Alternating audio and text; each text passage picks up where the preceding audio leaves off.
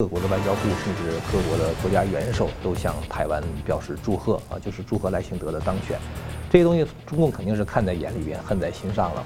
特别是菲律宾的小马可仕，他直接称之为台湾总统。哎，对，这真的很罕见啊！中共孰可忍，孰不可忍呢？其实中共要宣布跟这个五十个国家通通要断交。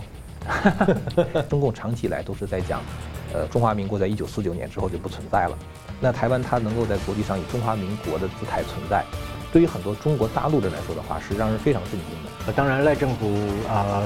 未来所要面对的课题和挑战，啊、呃，坦白讲非常的多啊。如果说呃一个社会当中里面人人都买不起房子的话，那么这个社会一定不会是个健全的社会啊。低泡实际上它给人脑的思考能力带来这种永久性的伤害。这个很像中共以前的做法，听起来很像中共以前文革等等。洗脑，洗脑，洗脑。就如果放任纵容踢跳的在台湾继续的散布的话。可能今年的二零二四的选举是台湾最后一次选举，以后可能就没有这样民主选举的可能。金融大破解，回答新闻，大家好。中华民国台湾的大选呢，中共选前干预失败，而选后呢，严正交涉是忙不完，因为 G7 七大工业国的外交部长或者外交部呢，还有捷克的总统呢，是带领了五十多个国家呢，在。恭贺台湾的大选，日本的首相跟菲律宾的总统呢，更是直接祝贺赖清德当选总统，鲜明的主权意涵呢，痛击中共要如何解读？看来中共眼里呢，会不会担心未来大家转变这个相关的承认呢？那二零二四年的全球大选年呢，以这样的方式开年开启啊，这是否意味着自由阵营的主流国家强烈表明呢，拒绝向中共胁迫？的屈服的意志。那么不过呢，台湾学者跟国会议员也都关切中共的长期渗透跟认知作战，台湾其实受挫、防卫不足，险象环生。国际也关切说，在内外的新挑战呢，未来的赖清德政府呢，能够如何应对？我们介绍破解新闻来宾，政治大学国际关系研究中心资深研究员宋国成老师。呃，主持人你好，张教授好，各位观众大家好。历史文化学者天亮时分主持人张天亮教授。主持人好，宋教授好，各位观众朋友大家好。哦，国际媒体解读呢，很关切啊，新政府未来要如何面临这样的内外压力？像《纽约时报》就直接点名啊，中共会持续用各种手段呢，来企图啊，要持续的操纵台湾的政坛。所以，请教，呃，老师，您觉得说，赖政府将会面临的课题挑战？嗯，基本上这个大选完毕之后，就是激情过后，我们要面对现实嘛，啊，呃，当然赖政府呃未来所要面对的课题和挑战，呃，坦白讲非常的多啊。呃，那么我就稍微归纳一下，就是说，这个赖政府未来可能要面临十五个左右的一个啊比较严肃的一课题或者是挑战啊，呃，所以因此我就提出了啊所谓的国政新思维啊，特别是在三大领域，就是内政、外交与国防啊，提出一些啊政策性的建言啊。呃，首先我们从内政，我们称之为内政大改造来说吧，哈。我觉得呃，赖政府未来要致力于去建立五种形态的新社会啊。第一个形态呢，叫做幸福社会啊。呃，我所谓的这个幸福的社会，是指相对这个剥夺感比较低啊，或者是能够达到最小的贫富差距的一种公平的社会啊。当然，没有一个社会是绝对的公平啊，但是趋向于一个啊，就是这个所谓的相对剥夺感比较低啊，然后贫富差距不断的一个呃差距不要那么大，不断拉近的这样一种啊。走向公平的一个社会啊，呃，当然它必须要实现几个内容。第一个就是你要有要要达到阶级的公平啊，另外还有就是要有世代的正义。所谓的世代的正义的话，就是说是要考虑废除这个剥夺年轻人本身他的一种啊比较血汗型的一种薪资的给付制度等等的。还有就是要进行啊推行这个差别税率啊，差别税率意思，比如说你像征收富人税啊啊，还有这个囤屋税。或者是说一种叫做资本的不当得利税等等的啊，扩大这种税负的一个啊征收的集聚啊，来通过国家的财政的杠杆，还有一些社会性的政策来弥补这种所谓的贫富的差距啊。呃，另外就是说是啊，还有包括社会扶助政策，因为我们今天面临到第一个就是少子化啊，然后少子化之后呢，青年们因为面临的这个高房价、高物价这种情形。呃，那么少子化的情况就会变成我们会造成严重的老龄社会，那么国家可能就要需要去、呃、支付或者说是举办各种所谓的老龄长照制度等等，呃，所以这些东西都是一个成熟的民主社会本身必须要建立的一个所谓的幸福社会，因为如果、呃、没有这种幸福社会的建构的话，那么民主就很容易变成是一种特权的民主，而不是一种庶民的民主。啊。所以第一个我把它称之为幸福社会，第二个叫做能力社会啊。能力社会意思就是说我们要寻求啊，特别是赖政府未来一个非常严肃的课题，就是要寻求三种价格本身的一种平稳，一个是物价，一个是房价，最后是家庭的薪资所得啊。呃，所以要致力于要消除，就是说家庭的这个可支配所得和他的资产消费本身的那种严重的差距啊。因为如果说呃一个社会当中里面人人都买不起房子的话，那么这个社会一定不会是个健全的社会啊。所以一个能力的社会意思就是说，要慢慢的去致力于每一个家庭所得至少有足够的这种支付的能力来进行呃这种资产的投资啊等等的，这个叫做能力社会。第三个就是科技社会啊，科技社会意思就是说我们要大幅度的政府要大幅度的提高科技的创新还有产业的更新啊。当然这是一个。呃，很老生常谈的话题，但是我的重点是要强调未来科技啊，未来科技的新创本身应该是我们赖政府未来应该要致力的一个目标，特别是，呃，我们要培养一种叫做科技的尖端人才啊，或者叫做科技尖子啊，那么要重金的去培育这些科技呃科技的人才，然后逐步素养啊，逐步的去塑造一个比较高水平的一个科技公民的社会啊，呃，那么这其中我们要特别注意的就是说是。呃，关于资讯安全的问题，在这个科技社会当中，里面是一个很敏感的问题。所以，呃，现在有很多人，包括我自己，也认为政府应该要尽快的怎么样，呃，要去禁止 TikTok 在台湾的发行啊。因为有人甚至就是说，如果放任纵容 TikTok 在台湾继续的散布的话，可能今年的二零二四的选举是台湾最后一次选举，以后可能就没有再有民主选举的可能。那么，可见就是说是建立一个防堵中共污染的这样的一个资讯的防火墙。呃，乃至于啊，配合这个司法的制度，呃，一方面塑造人民的媒体素养啊，一方面要对于这种啊渗透啊，特别是中共的这个认知的渗透，形成一种强而有力的一个科技阻挡的一个体制，这点也是一个很重要的事情啊。第四个就谈到教育的问题，就是呃，我提出了所谓的未来啊，未来教育啊，呃，我想大家也许每天早上在任何一所国中的门口看那些小朋友上学哈。大概每一个人都是怎么样？呃，应该是这个垂头丧气啊，或者是抑郁寡欢。为什么？因为我们的课纲体制本身太沉重了啊。所以在这种情况之下，我的建议就是说，是我们的教育当局未来的赖政府必须要努力去怎么样？啊，扭转这种传统的这种科举主义的呃课纲体制，然后转向一个啊，让我们的孩子们本身面向未来啊，一种未来主义的为目标的一种啊专业的教育体制啊。呃，所以这个基本上来讲，我们现在的课纲太沉重啊，上课时间太长，然后考试太多等等的啊，造成我们现在的整个呃整个这种国中或者是高中的教育本身都已经变成不健康、不活泼的一个体制啊，所以这个叫做未来教育。第五个呢叫做嗯社呃安全社会。所谓安全社会意思就是我们要建立一个就是说重点型的，就是也许叫做乱世用重点的那个重点啊。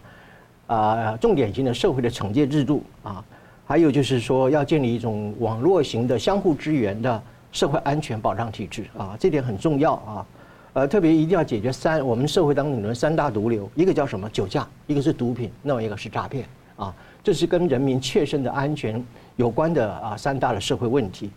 啊。所以啊，所谓一个安居的社会呢，就是要保障我们每一个人。开开心心的出门，然后非常安全的到家啊，所以这个安全社会的建构也是非常重要。最后一个呢，啊，第六个叫做服务社会啊，服务型的社会。呃，这一次呃，民进党的立委的选举选得不够好嘛，哈，这一方面也证明就是说是民进党的啊地方的治理或者是基层的治理做得不够好啊。呃，那么未来一定要怎么样？要建立一种服务到每一个人的这样的一种基层的治理模式啊。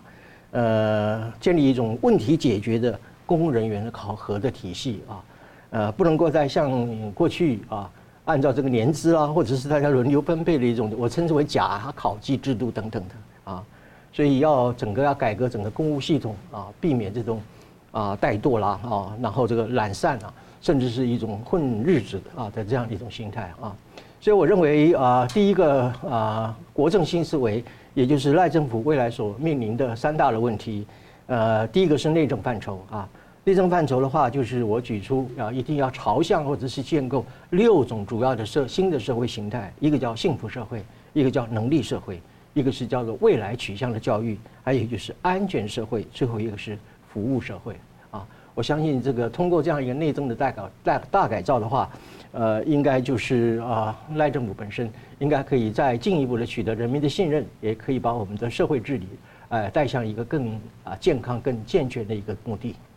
我们继续看到这个台湾的大选结果，在两岸也形成了这个国际看是两岸鲜明的对比啊，被解读呢冲击了中共的中南海。那中共竞选没有成功很难堪，大陆的民众呢其实相当关注这次选举，话题也冲上了微博的热搜，但是中共后来就屏蔽了。那全球退党服务中心也注意到，大选其实带动了不少中国民众啊，到网站去声明三退，退出中共的党团队组织。所以请教呃天亮老师啊，您怎么看说台湾大选可能对这个中国大陆的政局或政治变迁啊带来什么样的影响，或埋下什么样的一些种子？这次台湾大选其实向全国展示了一个非常成熟的一个民主政体的风范啊，一方面这政权的。这个更迭呢，非常的和平，然后大家呢也没有像在两千年、两千零四年那样，就是大家对大选的结果不服气，然后在民间造成很多的动乱。第二天早上的话，基本上来说，在大街上你会看到，该喝豆浆的喝豆浆，该吃油条的吃油条，然后这个整个社会非常的和平。那这次大选同时呢，我觉得也增进了台湾在全世界的这种接受程度，应该说准确的说是中华民国了。所以我们会看到，就是说各国的外交部，甚至各国的国家元首都向台湾表示祝贺啊，就是祝贺赖清德的当选。这些东西中共肯定是看在眼里边，恨在心上了。这次来台湾，其实观选呢，就是有一些感觉哈，就是我觉得国民党和民进党两党都有他们自己的一个盲区。呃，可能我是作为一个从美国来的，就是外外面的观察者哈，我是感觉，在国民党中呢，有一部分人他们因为热爱中国，他们转而去热爱中共。在民进党中呢，有一批人，他们是因为痛恨中共对台湾的这种霸凌，他们转而去要疏远这个中国的文化。我觉得其实这两方面可能都是他们不能够获得很高支持度的原因。呃，其实国民党这边的话非常明显，因为这次马英九几乎是可以说成为民进党的助选了。就说马英九侯友谊的老老师，我今天早上看到一个新闻说侯友谊的老师呢就说，呃，马英九当时那一句话要相信习近平。结果就造成了这个大概有几十万票的流失。他认为马英九这句话可能是造成国民党失败的一个很大的原因。由于马英九这种亲共的标签，就是国民党自己都认为马英九是负资产，所以他们才在一月十二号选前之夜的造势大会上没有请马英九来。那么实际上这里边我就想提出一个问题，就是国民党因为他们可能由于就是失去了政权呢，他们所以他们甚至可能希望能够借助外面的力量去来夺这个政权，把这个政权夺回来。我觉得这是一个。就是相当成问题的一个思路，也就是说，他们由于，呃，恨民进党，或者他们由于爱中国，他们转而去拥抱中国共产党啊。我觉得这就是马英九他这样的说法已经看到了他的后果，就是造成现在国民党的这个选举的失利。那么另外一方面，民进党这边的话呢，他们的很多议程啊，其实在我看来，呃，非常的熟悉。熟悉到就是说，因为我这次来的话，就是跟他们在一块儿，呃，就是接触啊，听他们对于。谈到一些对中国大陆的看法，对于这个传统的文化和价值观的看法，让我想起美国的这些 liberals，就是他们这些左派，呃，所以就是说他们所提到的一些很很多东西，比如说包括，呃，对环境环保问题啊，这个这个性别议题啊，呃，还有一些其他别的议题吧，就包括其实说，呃，保守主义者的话，他们是崇尚个人奋斗，然后呢去，呃，赚了钱之后的话呢，除了能够去，在他们看来是除了荣耀神之外。他们还用这个钱去回馈社会，去创造更多的就业机会。那美国的左派的话呢，他们倾向于均贫富，这个高税收，这个然后高福利，通过这样的方式，他们能够达到他们一个结果的公平，而不是这个竞争机会的公平。呃，那么还有一些其他别的议题，就是总而言之，就听下来的话，他们就是包括对台湾本土文化的这种呃提升和推广，然后呢，就是要隔就是疏远和隔隔离这个中国的。大陆这边来的这种，不是说中国大陆，就中国传统的这种文化，所以我觉得这个是他们的双方的，就是各自的一种呃误区，就是由于爱中国去爱中共，然后由于恨中共就去恨中国。我觉得这是可能，呃，这么总结的话可能会比较，呃，比较比较确切。那当然，对于中共来说呢，他对于台湾的这个民主是非常痛恨的，嗯，就不用说台湾的民主，其实在香港那种有限的民主，中共的都要打压。大家知道，二零一九年当时搞这个反送中的时候啊，就是他们其中一个很重要的议程，就是叫争取双普选，普选香港的立法会，普选香港就是通过普选的方式产生特首。即使是这样的话，就中共其实最后镇压香港的送中运动，不是因为反送中，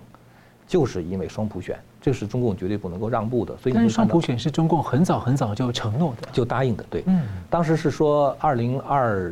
七年的时候双普选，还是二零二二年的时候双普选，反正总而言之的话是有一个。期限的，本来是更早的，它已经延迟了。对对对对，就当时二零一四年雨伞运动的时候，就是因为双普选的承诺没有兑现嘛。嗯。所以中共当时镇压香港，完全就是因为香港对民主的这种追求。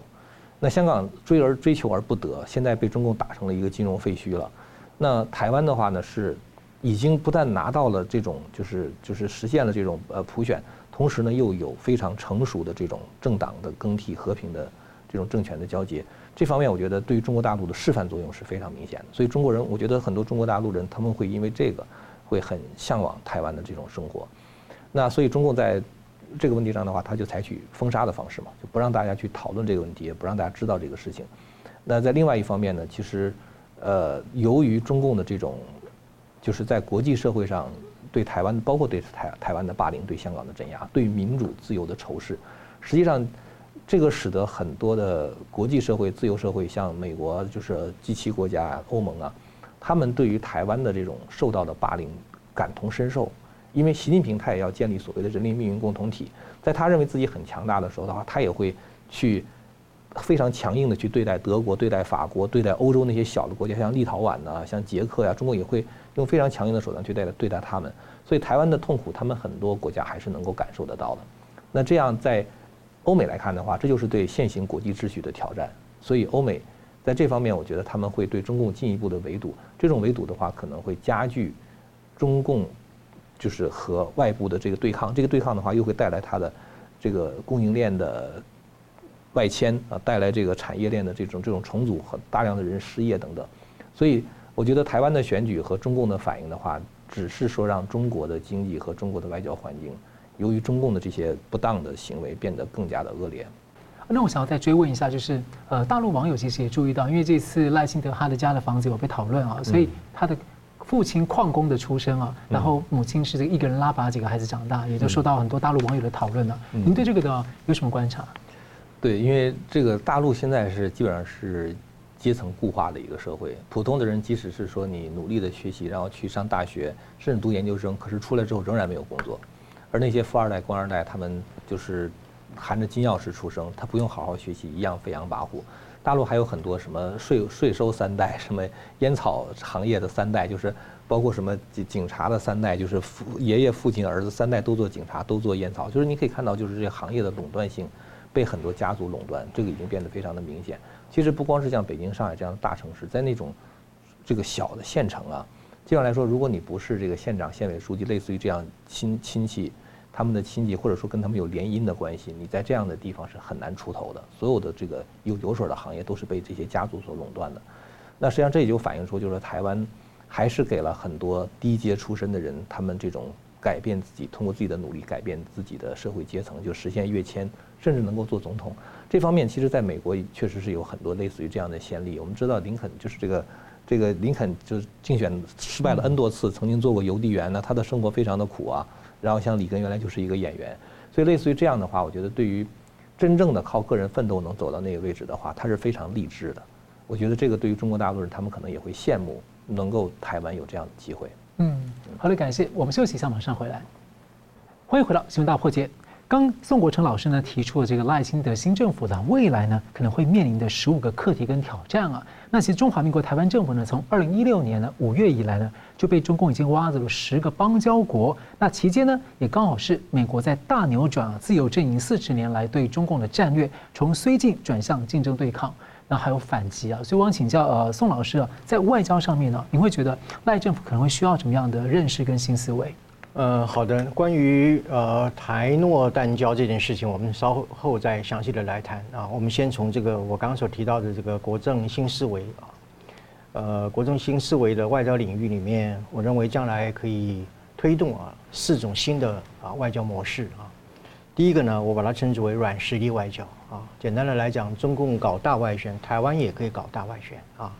所以未来我们这个赖政府要大力的去投资这个国际宣传，甚至这个在海外设立这个国家级的宣传机构都可以啊。无论你是建频道，或者是买频道，或者是租频道本身，都可以来进行台湾的大外宣啊。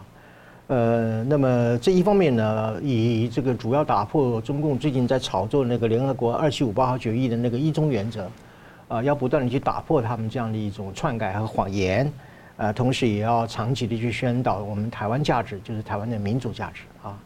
呃，所以呃，我举例来说的话，就是外交部可以考虑，就是说建立一种常态性的、持续性的、系统性的一种叫做什么东西，认识台湾的这样的一个呃媒体的制作啊，宣导来宣导啊，那么透过这种融合体的模式啊，来全向全世界。进行这个台湾价值的宣传，其某种程度上，这样的宣传是一种公共教育啊，让大家认识到台湾的是什么东西。对，呃，不仅是公共教育，我觉得应该是全球的公共教育啊，或者是国际的公民教育。呃，我们其实不用太过于一种保守啊，我们应该要把我们的声音说出去啊，把我们的这个真相向世界做最大幅度的传播啊，这是一个叫做软实力外交。第二个呃新外交模式呢，我把它称之为全方位外交，或者是叫做魅力外交啊。这句话的意思就是说，其实我们现在可以展开啊四种主要的外交的途径，比如说国会外交、政党外交，甚至包括特使外交。可能我们的总统出去访问不方便，但是我们可以成立一个特使团啊啊，人数不止一个哈，可能是一组人马。啊，分别经常向到各处，以代表总统的身份、赖总统的身份去做一种特使外交，或者像我们现在的无任所大使制度，但是可能不够活跃。对对，就是更呃概念非常的类似，但是可以更积极、更主动一点啊，叫特使外交。另外就是游说外交，譬如说我们可以成立一个，比如说这个 G7 的游说小组啊，在外交部，每次 G7 开会的时候，我们就去帮帮忙啊，宣传宣传一下啊，或者是欧盟的这个游说小组啊。然后也去参与，也去啊支持他们，甚至到到当地去进行造势活动也很好啊。这个叫做什么呢？游说外交。另外是文化外交啊，文化外交。你看北一女的这个仪队也很棒嘛哈，也可以出去表演啊。来自于我们很有名的歌仔戏啊啊呃这个也可以出去表演等等啊，甚至这个布袋戏也可以出去表演，什么东西都可以被外交化啊。所以只要我们不要一直抱着那种偏安意识啊。呃，或者是一种甚至严重的这种孤儿意识，只要我们台湾走出去，我们就可以获得台国际的支持啊。这个叫做所谓的魅力外交啊。呃，第三个就是建立大国外交，这是我今天要讲的重点啊。呃，我们最近发生的这个，我们跟诺鲁断交嘛哈。呃，这个事件呢，其实我这么讲吧，就是诺鲁这些所谓的小国家，他经常的利用两岸之间的矛盾嘛哈。啊，然后利用这个矛盾来进行什么？进行比价或者叫竞标啊，谁出的价格高啊，谁就得标啊，然后出的低的就流标等等的。其实这个这样的一种情况，我们与其说它是邦交国，讲不客气一点，不如说它是讨债鬼吧。啊，意思就是说，呃，我们今天呢，嗯，台湾的大选之后获得了五十个国家对我们的贺电啊。这五十个国家的贺电，其实意味着是在外交上对台湾的主权地位的承认哦，啊，所以今天我们坦白讲，我们丢了一个懦弱，可是我们获得了五十个国家对我们的主权的一个承认，呃，应该怎么讲呢？就是说中共怎么样，他因小而失大，我们怎么样？我们可以反而讲抓大而放小。所以换句话说，我们其实可以摆脱这种跟这些小国家本身啊，呃，作为一种在。邦交国数量上面和中共做一种数量上的竞争，我觉得意义并不大。我们反而应该要大幅度的去联络和结交大朋友，或者是主要的大国，来作为我们实质上对台湾的一种深度外交的一个来往。呃，所以我们其实不用任何的这一种沮丧啊，或者是觉得就是说，好像我们的外交的邦交国越来越少，越危急。呃，我过去常讲啊，主权的五个要素啊，人民、土地、政府、司法和军队，台湾一个都不缺。即便之后我们今天的邦交国呃减少到个位数字，台湾还是一个名副其实啊真真切切的一个主权国家，主权独立的国家，所以我们觉得不用怀忧丧志啊。所以我总的意思来讲，就是说是呃台湾其实早就应该要抛弃类似像诺鲁这样的一种无偿援助的啊一种慈善外交了啊。啊，外交工作不是不是慈善事业啊，所以在这种情况之下，我们不如去怎么样放弃这种叫做屁小孩外交啊，我们去怎么样结交大朋友外交，呃，那么呃以国际民主同盟的方式来壮大我们的啊一个外交的啊同盟和外交的一个啊主轴啊，所以我的意思就是说，我们要抛弃什么小国的那种外交啊，转向一个叫做大国外交，就可能维合理的维持我们对国际社会一些呃小国家的一些一些国际社会的责任跟照顾吧。但是我们最主要的轴心应该放在一个这个一些实质关系上。对，简单的来讲就是说是不要计较小国外交了，我们应该把我们的精力、把我们的资本和投资转向于大国外交啊。你看这些都是大国挺我们呀啊。呃，所以发展大国外交啊，慢慢的抛弃这些所谓的小国的那种比价外交，或者是叫竞标外交啊，反而更符合我们国家的需要啊。所以这个叫做第三个啊大国外交。另外还是回到所谓的主力外交啊，呃，基本上还是要深化美台关系啊。为什么这一次呃我们大选完毕之后，美国立刻就派出了这个高阶的访问团到台湾来啊？你看啊，他一方面表示对于当天发生的台那个诺半呃断交这件事情，美国表示失望哈，而且他还指责这个诺鲁本身，你跟随了中共曲解了联合国一九七一年联合国的二七五八号决议，嗯，这个决议本身丝毫没有去定义所谓台湾是中国的一部分，啊呃也没有去定义就是说是。呃，任何一个国家本身啊，必须依据所谓的一个中国原则，然后呃来进行对台湾的一种打压。啊，他完全正非常正确的来替我们发声，呃，所以基本上来说，美国还是我们对外关系当中你们的重中之重啊，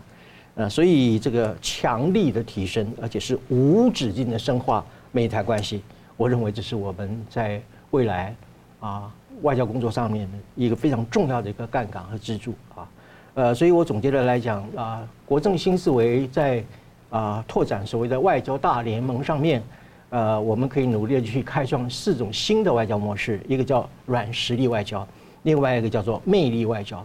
啊，第三个叫做建立台湾的大国外交，最后一个是什么？继续深化和强固我们的主力外交。嗯，好，感谢老师。我们现在看到，像这一次大选之后呢，美国的众议长啊、国务卿，还有 G7 七大工业国的外长、外交部都祝贺了台湾的大选。然后呢，像欧洲的捷克总统啊，有五十国的行政部门或国会祝贺。另外，最关注的是菲律宾总统跟日本首相也公开祝贺了赖清德当选总统。这样的主权意涵呢，中共忙着严正交涉，十五日呢才挖走了中华民国的友邦诺鲁。所以我想请教天亮，你怎么看啊？这个事情就这样的一个对比啊？其实，这个中共在赖清德在这个民进党上台之后，一直是在底下想要挖走台湾的邦交国，所以赖清德这个商选当选的时候，诺鲁和这个中华民国断交呢，应该是中共长期策划的，就要赶在这个时候，好像是给这个台湾迎头痛击。呃，说到这个国家认同的事情哈，其实我觉得最近，呃，十八年甚至十六年以来。这个台湾的国家认同其实发生了很大的变化。中共对于台独的定义是不断变化的。那过去你主张台湾独立，他就认为你是台独；那现在的话呢，你不主张独立，你主张维持现状，他也认为你是台独。但是其实这个台独呢，在这个台湾其实定义也发生了变化。过去所谓的台独的话，就是台湾要跟本省人、外省人之间切开啊，我们自己建立台湾共和国，对，他就建立一个台湾国家。但是呢，因为这个民进党当选之后呢。他毕竟是选举的是这个中华民国的总统的职位，所以这样的话呢，就使得民进党如果是真正走这种务实的这个内政外交路线的话，他就不得不正视中华民国在台湾的存在。所以他在中华民国后面再加上括号台湾，就是等于是民进党这边的话呢，他增加了对中华民国本身的认同。这前一段时间蔡英文到美国访问的时候，过去那个他们民进党的人，他们只挥舞党旗，他们不挥舞中华民国国旗的。但是当蔡英文这次去的时候的话，很多民进党的人他们也会挥舞中华民国的国旗，就他们对于这个国家认同的本身已经在 shift，就是在在转移了，就是现在增加了对中华民国本身的认同。那当然，作为国民党来说的话，他们当然对中华民国本身就有认同，因为他们是中华民国的政权迁到台湾，从南京政府迁到从南京迁到台湾，所以我觉得台湾在国际上的认同之前，首先国内现在我发现就是一个很好的迹象，就是我们自己对于。中华民国政权的认同在岛内，我觉得已经形成了一个很大的共识，甚至我觉得认同中华民国的人在岛内应该是多数了。当我们自己有了对中华民国认同之后的话，我们就可以在对外以中华民国这样的一个呃国号来对外进行交往。那中华民国实际上它的国号存在的本身，对于中共来说的话是一个非常大的打击，因为中共长期以来都是在讲，呃，中华民国在一九四九年之后就不存在了。那台湾它能够在国际上以中华民国的姿态存在。对于很多中国大陆人来说的话，是让人非常震惊的。其实坦率的讲，当时我在中国大陆生活的时候，我几乎都没有听到过中华民国的国号。哦，诶，你们用这个中华民国，比如说民国多少年多少，在我们看来的话，当时我都不知道还有这样的一种纪年的方法。我们知道，直到过去这个汉武帝开始最开始建了年号嘛，呃，建元多少年，什么这个元鼎多少年，什么之类的。但是说这个中华民国多少年，这个让我就想到什么日本用什么平成多少年，用用令和多少年，是吧？这种感觉。哎，对我来说的话就是蛮新鲜的，所以我觉得台湾刚才宋教授也提到对外大力的宣传，其实我觉得对中国大陆的宣传应该是台湾对外宣传的一个很重要的部分。中华民国存在的本身，中华民国在国际上得到这种认可和岛内不分蓝绿的对于中华民国的认可，这方面我觉得是非常值得让中国人民知道，让中国大陆的人知道的，他们就会知道那边有一个自由民主的，跟我们讲的同样的语言，然后跟我们长着同样的这个面孔的。同样的血缘关系人，他们在享有自由。而且曾经这个被中共说成是旧社会万恶的万恶的旧社会，但到台湾之后呢，却一一个完全是对强烈的对比，变成了一个世界，特别是亚洲民民主的一盏明灯了。所以我觉得这个是我觉得在宣传这方面是非常值得宣传的。另外一方面的话，就是说跟其他别的国家的交往，比如说跟。欧洲欧洲国家交往，现在欧洲只剩下一个梵蒂冈了，那还是因为中共一定要自圣主教，就是说这个挑战教皇的权威，就是教皇如果要是认可中共的话，简直就教教皇变成中共的跟班了。这对于梵蒂冈教廷来说忍无可忍。其实梵蒂冈一直想跟中共妥协，但中共就一直是就是采用一种那种蔑视，然后把这个宗教视为什么精神鸦片这样的一种态度去对待教皇。教皇他也不敢，他是要不然的话他实在是没面子，没有办法和。这个十十亿天主教徒、十级天主教徒去交代嘛？那欧洲只剩下一个梵蒂冈，然后呢，太平洋岛国，这非洲还有一个，南美可能还有那么几个，加在一块儿可能也就是十个，十二个，十二个左右。对，所以在这种情况下，其实我觉得台湾如果真的寻寻求外交突破的话，不妨可以考虑，在我看来，跟一些欧洲的小国建交，比如说立陶宛，因为中共对于一个国家，它的跟台湾建交之后，它能做的是什么？撤回大使，外交关系降级。然后的话呢，跟你断绝经贸往来，这个事情，中共在立陶宛当时把台湾驻立陶宛代表处更改成为台湾驻立陶宛代表处的中华民国代表台代表处更更改为台湾代表处的时候，这个实际上中共已经做的这个事儿，但是由于欧盟的力挺，立陶宛不但没有受到任何的损失，反而它的经济还在发展。而且我觉得波罗的海三国，拉脱维亚、爱沙尼亚、立陶宛，他们跟这个台湾的关系都非常好，力挺台湾，他们实际上是把台湾和乌克兰。等量齐观的，因为俄罗斯在霸凌乌克兰，然后马上就要霸凌他们，他们就觉得台湾跟他们是属于那种唇亡齿寒的感觉，所以如果能和这些波罗的海国家先行建交，而中国对他们又无可奈何，他们太小了，随便一个欧洲国家就可以把他们的经济扶植起来，把他们的外贸扶植起来，完了之后再有找到一个比如说对台湾非常友好的中等国家，比如像捷克，跟台湾建交，这样的话，如果有类似的这样的国家跟上，跟那么几十个的话。最后，美国跟台湾建交的话，中共这时候都已经习惯了，麻木了，就已经不断的建交已经麻木了。当然，这是我们的一种可能是出于学者的一种考虑，可能现实中还有一些其他别的掣肘的因素啊。但是我觉得这可能会是一个考虑台湾拓展外交的一种方式。所以看起来这一次那么多国家这个跟台湾祝贺，那又像这个美国前国务院的这个啊中国政策顾问余茂春，他就认为这是一个很重要的转变趋势，因为这暗示着大家对于台湾政府的这个合法性的认可。对，那就意味着其实有点看在中共眼里，可能就觉得好像是。各国跟中华民国台湾建交的一种模拟，对，模拟考或者是一种演习一样。对对，对，你不会祝贺一个人当选上海市委书记，不会一个外交部祝贺当当选上海市委书记。这个前兆，是一个前兆。当美国、日本讲的，当美国、日本派团的时候，中国严正交涉，还在严正交涉的时候，突然这边有好几个还要严正交涉。对，就说几十个国家，就中共外交部全部忙着严正交涉，但是没有人甩他。对对对，其实手里没有牌。嗯，其实中共要宣布跟这个五十个国家通通要断交。全部都违反他的一中原则，你有种，你有种，你有种，你就你有办法的话，你就跟这五十个国家断交。就我觉得这一次这样的一个呃，就是祝贺潮，好像也就是自由国家跟中共表态，就说你能拿我怎么样呢？对对，当我连在一起的时候，你能拿我怎么样呢？对，是，嗯，特别是菲律宾的小马可斯，他直接称之为台湾总统。哎，对，这真的很罕见。那中共孰可忍，孰不可忍呢？嗯，你是不是应该要立刻宣布跟菲律宾断交呢？反正外交照会找大使了。对，不过总统还不理他。对，是。好了，我们休息一下，马上回来。欢迎回到《新闻大破解》。在台湾大选前后呢，国际也在关注中共的威胁啊。像大选前呢，日本的麻生太郎呢就表态会日本会协助台海作战。日英国的防卫大臣日前也表态啊，时间这个时代啊，从战后再向战前过渡，要做好准备，说不定在五年内呢，世界就可能面对多场，包括像是涉及俄罗斯、中共、伊朗、北韩的冲突啊。那所以，王基宇请教呃宋老师哦，从国防的面向啊，您觉得说未来的赖清德政府呢，可能要怎么样的准备跟思维？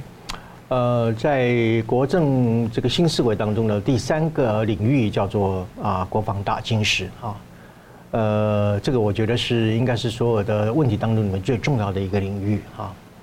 呃，那么我就提出五个基本的建议或者是看法。第一个就是我们一定要建立一个什么东西呢？军民合体、平战合一的啊综合性的国防体制啊。因为现在我们所面对的是一个非常凶恶的啊对岸的一个恶邻居啊，他每天的军机在我们天天上啊绕来绕去的。呃，所以我们现在要建立一种怎么样叫做常啊、呃、常后一体化，就是常备的现役跟这个后备的军人本身的训练啊、教育等等啊，都要呃完全一致啊，要无缝的一个接轨，形成一种一体化的一个啊常后一体化的一个作战体系啊。那么另外一方面呢，我们至少应该要建立四个四个重要的一个防卫体系，一个叫做什么东西呢？叫做应战部署啊，我们要先备战应战的一个部署。另外要做一个全民的后勤的动员和准备，还有一个就是防灾防防救难啊，防灾救难的一个啊 SOP 的程序啊的建立等等啊，所以这些东西本身都是我们本身呃要建立所谓的屏障合一或者是。呃，军民合体的一个新的国防体制里面，一定要做到的一个目标啊，呃，不能够在无感啊啊，然后无所谓这样的一种心态啊，来面对中共这个啊非常这个啊强暴性的这样的一种对我们的威胁啊，这是第一个啊，要建立一种啊全民国防啊屏障合一的体制。另外的话，我们觉得我们应该要还是要增加军费啊，增加军费，因为实际上我们的军费在全世界的国家当中里面不算是高水平的啊。所以在这种情况之下，我我们就是认为要逐年哈编列哈，那么而且呃有效的、有针对性的来增加我们的国防的预算，呃，而且最主要的一个目的就是说，呃，可以把它定为比如说 GDP 百分之三左右位作为一个啊增加军费的一个目标哈，呃，这样的一种增加军费本身必须在我们。除了对外军事的采购，还有我们自己本身的一个国造啊国造国制自制的这样的同步的要有质跟量的一个双向的提升啊，既不能完全靠靠对外的采购啊，同时也不能够忽略我们自己本身的国防的一个自制的能力的建构啊，这一点非常的重要啊。呃，同时在这当中，你们一定要加大对国防科技的投资，特别是特别是所谓的科技兵种。啊，或者叫做科技军种的啊投资研发，还有就是创新啊，这个是我所谓的，除了增加军费之外，要把这些军费啊作为国防科技啊，或者是特种兵种本身的投资，还有它的研研发啊、创新等等，这也是很重要的。那么第三个呢，我认为就是我们未来可以考虑增建非军事的作战单位啊，非军事的作战单位。就是说，从这个资讯、法律、情报、宣传，一直到政治作战，来建立一个什么东西无缝的一个刺猬的战略啊。呃，其实我们的国防经常比较忽略，过去比较忽略，就是说，对于我们国军形象的一种形象作战，或者是我们一种文化作战啊。其实军队是国家文化的一个延伸呢。呃，你的军队本身是一个什么样的一个素质，其实就表现出你一个国家文化本身是一个什么样的水平。国魂军魂，哎，国魂军魂啊，对，我要称赞你一下。呃，所以从这个角度来看的话，还有另外一方面就是说，我们也要建立怎么样？我们台湾版的超限战了啊，台湾版的这个超限战略，为什么呢？因为所有可以被用用为国防的一个资源本身，都是我们。可以作为这种国防科技和投资的一个元素或者是目标。超限式、超现实的防卫战来反击、反制中共。对，总而言之就是说，所有可以被运用为我们国防上的一个有利的要素，都是我们未来发展啊必须要囊括起来的一个啊目标。那就基于我们的价值，然后去能能在底线去做这些事情。对，啊，就是你刚讲的军魂嘛，啊，就是有一个有有组织，然后有素质、有形象的一个。国家部队啊，这个是我们可以努力的。啊，这个虽然它不直接作战啊，可是它却是一个非常有力的一个军事后备的能量啊。呃，第四个呢，就是我要建议要提高军人的待遇与福利了啊。呃，那么但是呢，但是同时也要呃严肃的要整治我们的军纪啊，而且要提高我们的军人的素养啊。这话为什么要很重要呢？哈，你看美国这样的一个强大的国家，他是怎么样对待他们的军人？对，啊。他们是非常的珍惜、重视啊，他们的这个，比如说，呃，对，特别是住在海外的这些军人啊，当这些军人怎么 homecoming 的时候，回家的时候，受到了国家、社区、家庭热烈的一个拥戴啊，呃，所以军人一定要有自尊和信心，他才能够保卫国家和人民啊，呃，所以这点非常有重要哈。你一个国防不是光是靠武器和军呃装备啊。它靠的是怎么样？军队的一种形象和士气，这点很重要啊。就是假如大家都看不起军人啊，觉得军人不是一个很好的行业，那军人自己本身没有得到自尊和受到尊重的话，他当然就不会去有那样的一种意志和决心去保卫我们的国家啊。这一点很重要。呃，第五当然就是要落实不对称战略了哈。呃，那么台湾应该要请全力的去发展所有。低成本的反制作战的系统，啊，呃，要对这种所谓的不对称的军备要进行啊军备的投资啊，呃，发展一种所谓的新型的战争啊。那么这些新型的战争呢，我至少认为应该建立一个五大的啊混合作战的啊体系，一个叫做预警，嗯，像这一次啊，中国不是发射一个火箭卫星吗？对，它一起飞就被我们侦测到了啊。所以我认为国防部发布那个国家级的这个紧急防空，其实主要要证明给中共看，说你只要一起飞，就在我的视野范围之内，就在我的侦测范围之内。这其实也是一种啊遏制和围堵的一种表现啊。所以我们要预警啊，然后防害、防止啊、防堵骇客啊。因为中共对台湾的作战模式，我们算算不外的几种了，其中有一种就是用骇客来瘫痪我们的资讯系统，这一点一定要做事先的防范。另外反舰嘛哈，因为它渡海都要有一个渡海战争，所以我们要发展非常完整的一个反舰的一个导弹的系统啊。这点其实我们可以既可以通过采购或者是我们自制都可以做得到的。另外一个叫防空嘛啊，呃，因为中共如果要打台湾的话，它这个制空权它一定是要争夺嘛。所以在这种情况之下，我们如何去啊保卫我们的制空权啊，这也是一种很重要的。另外最后就是反登陆啊。所以建立一个预警、防害，还有反舰、反防空、反登陆的五位一体的一种混合作战体系，绝对是我们未来赖政府，特别是在国防大军事这个领域啊，务必要去努力的一个目标。嗯，感谢。我们就会看到这一次的这个台湾的选举啊，其实大家很关注的就是认知战的问题。我像上次天亮老师来台湾也很特别关心这一个。那台湾就有学者提醒说，认面对中共认知战了，台湾的政府在过去八年来，例如面对抖音等等的，其实是八年是严重的受挫，而且几乎呢没有有效的来设防哦。那中共两大招就暴力跟谎言嘛，所以我想请教这个呃天亮老师，您对这个事情哈有怎么样的提醒？TikTok，我觉得它对于不光是对于台湾的威胁，对于全世界的威胁都非常之大。呃，你知道过去这个皇帝吃饭的时候一桌子菜吗？任何一道菜皇帝不能加超过三筷子，因为只要你超过三筷，大家就知道你喜欢吃这个。那以后厨师可能就拼命给你做这个，就投其所好嘛。就是非常怕别人知道你喜欢什么。而实际上我们现在在用 TikTok 也好，或者微信也好，或其他别的，他们对我们的。情况摸得一清二楚，他知道你的家庭住址，他知道你工作的地点，因为你早上九点到晚上五点待在这个地方，他那一定是是你的工作的地方。然后你那个时候在这个地方的手机连动都不动的话，那你一定是在睡觉嘛，就是他就会知道这是你的家。然后呢，他会知道你几点起床，然后他会知道你什么时候会看新闻，你会喜欢什么类型的新闻，或者你喜欢什么类型的娱乐节目，你要购买什么东西等等，就是我们一切的数据都被这些这个高科技公司所搜集了。那作为像中共控制的字节跳跳动、抖音的母公司，那它对于这个各个国家的人民的这种信息的搜集，它就可能比 FBI 对美国人了解可能还清楚。FBI 可能就这当时脸书出来的时候，他们就说说脸书干了一件这个联邦调查局和中情局就是几十年想干而干不成的事情，就知道了每一个人个人的数据和个人的喜好，因为这样的话，它可以对你进行心理分析嘛。所以呢，就是说，TikTok 威胁的不光是台湾的安全，威胁的是全世界的安全。这是为什么在美国他们搞了一个周受资当时去国会有一个听证会嘛，就是那个字节跳字节跳动的那个 CEO。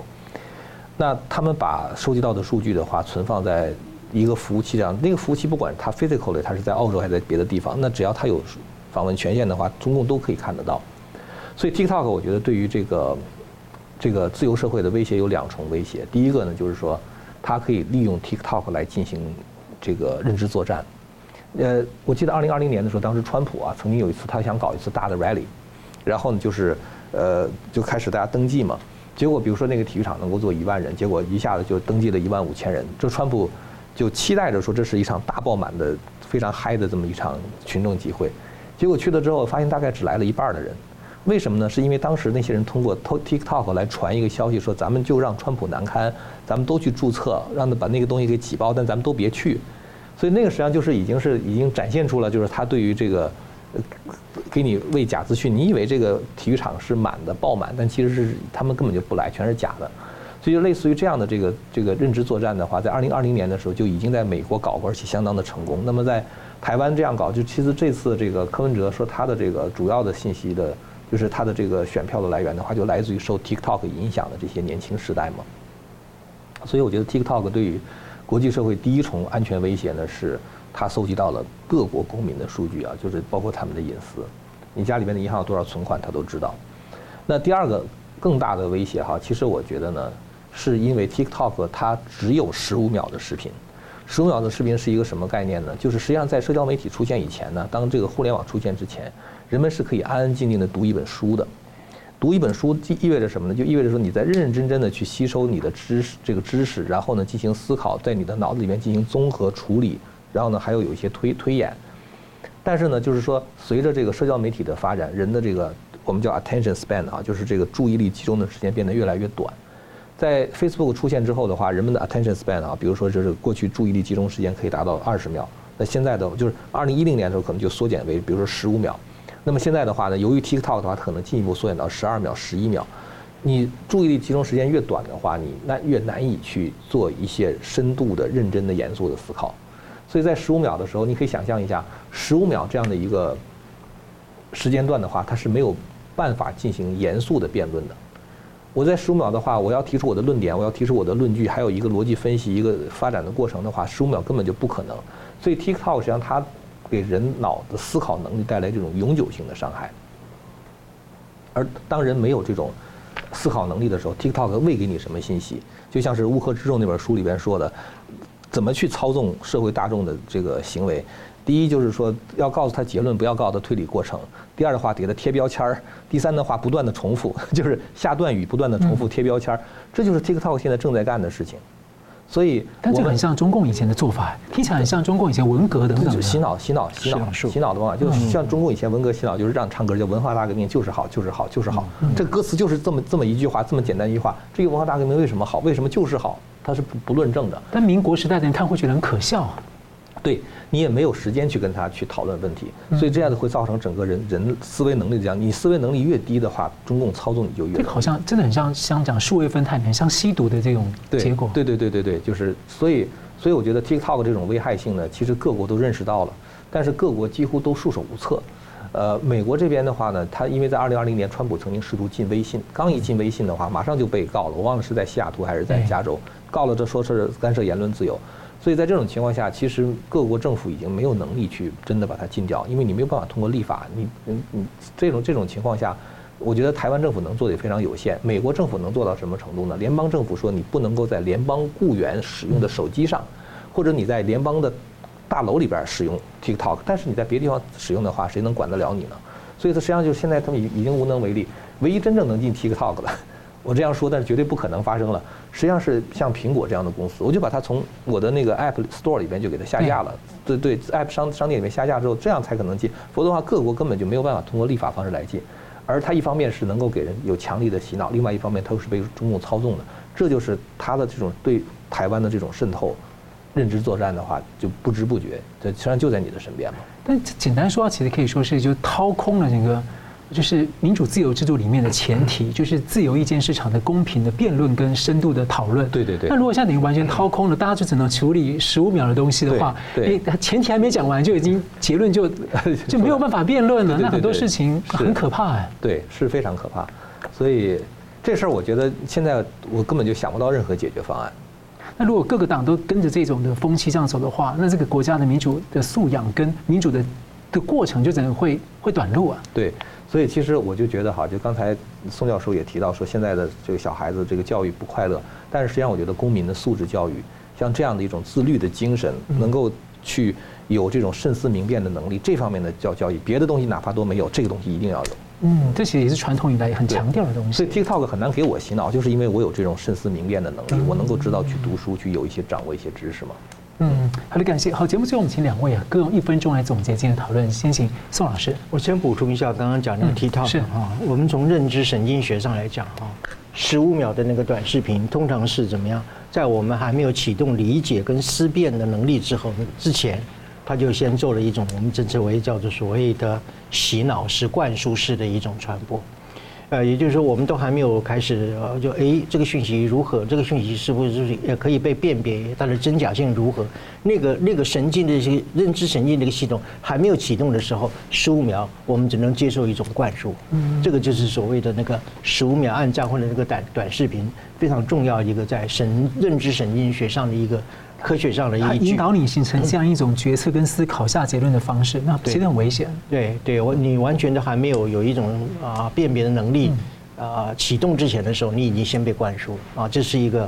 啊所谓 TikTok 非常厉害的一个地方啊。那么最后我们今天讲一分钟总结，我今天呢啊提出了就是赖政府的国政新思维啊，分别从内政、外交和国防三个领域。在内政方面呢，我们希望就是说是在一个成熟的民主社会。建构起来之后，我们应该朝向一个具有所谓的啊、幸福感的一个社会，还有一个就是呃让人民本身能够处理他的呃社会消费和资产那个购买的一种能力，可支付的一种能力社会，还有就是说要转向一个未来取向的教育体制啊、另外建构一个安全的社会，或者是说安居的社会，最后呢是要建构一个服务的社会啊。啊、特别是要推动文官系统的改革啊，这个是在内政当中里面内政大改造的几个啊啊轴心啊。另外就在外交方面，我们认为就是说我们可以推展啊四种啊外交模式，一个叫做全方位外交，其实说白了啊，它就是啊一种魅力的外交；另外还有一个就是软实力外交，其实就是推动台湾价值的外交。那么第三个就是说是啊，像诺鲁这样的一个小国家，其实。我们其实根本不用去担忧这个事情，因为我们丢了一个诺鲁，可是我们获得了五十个国家对我们的支持。我们是怎么样？我们是抓大可以放小，而中共呢，它是怎么样？因小而失大。所以在这种情况之下，我们认为我们将来的外交要走大国的外交，要进对于真实的大国有力量、有影响力的国家来对我们啊台湾的一种联盟啊，这个叫做所谓的外交大联盟。最后我们还是要深化深化这个台美关系啊，来进行我们的一个主力外交。所以今天我提出了三个领域的国政新思维啊，希望能够给观众朋友们做个参考，也给我们未来的赖政府啊一个啊非常有善意的一个建言。嗯，感谢。呃，张老师。对，我想说的是，就是说台湾和中国的关系其实并不是台湾和中共的关系，应该是有两层，一个是对中共我们一定要防范啊，一定要这个严厉；但是对于中国人民来说的话，台湾人完全可以释放善意。刚才我提到岛内对于中华民国的认同，这个本身。不管是蓝和绿对于中华民国本身的认同，其实对于中国大陆就已经是一种善意的释放。我们希望能够把这样的信息更多的传到中国大陆去。台湾的民主自由走到今天非常不容易，很多人做了很多的牺牲。所以这次来台湾观选呢，就是非常，他们让我们给他们留言，就是对这次观选的感想。我当时写的是要守护台湾的自由，要守护中国的文化。嗯，是感谢，好，非常感谢两位来宾的分析，也感谢观众朋友的参与。新闻大破解每周一、三、五再见。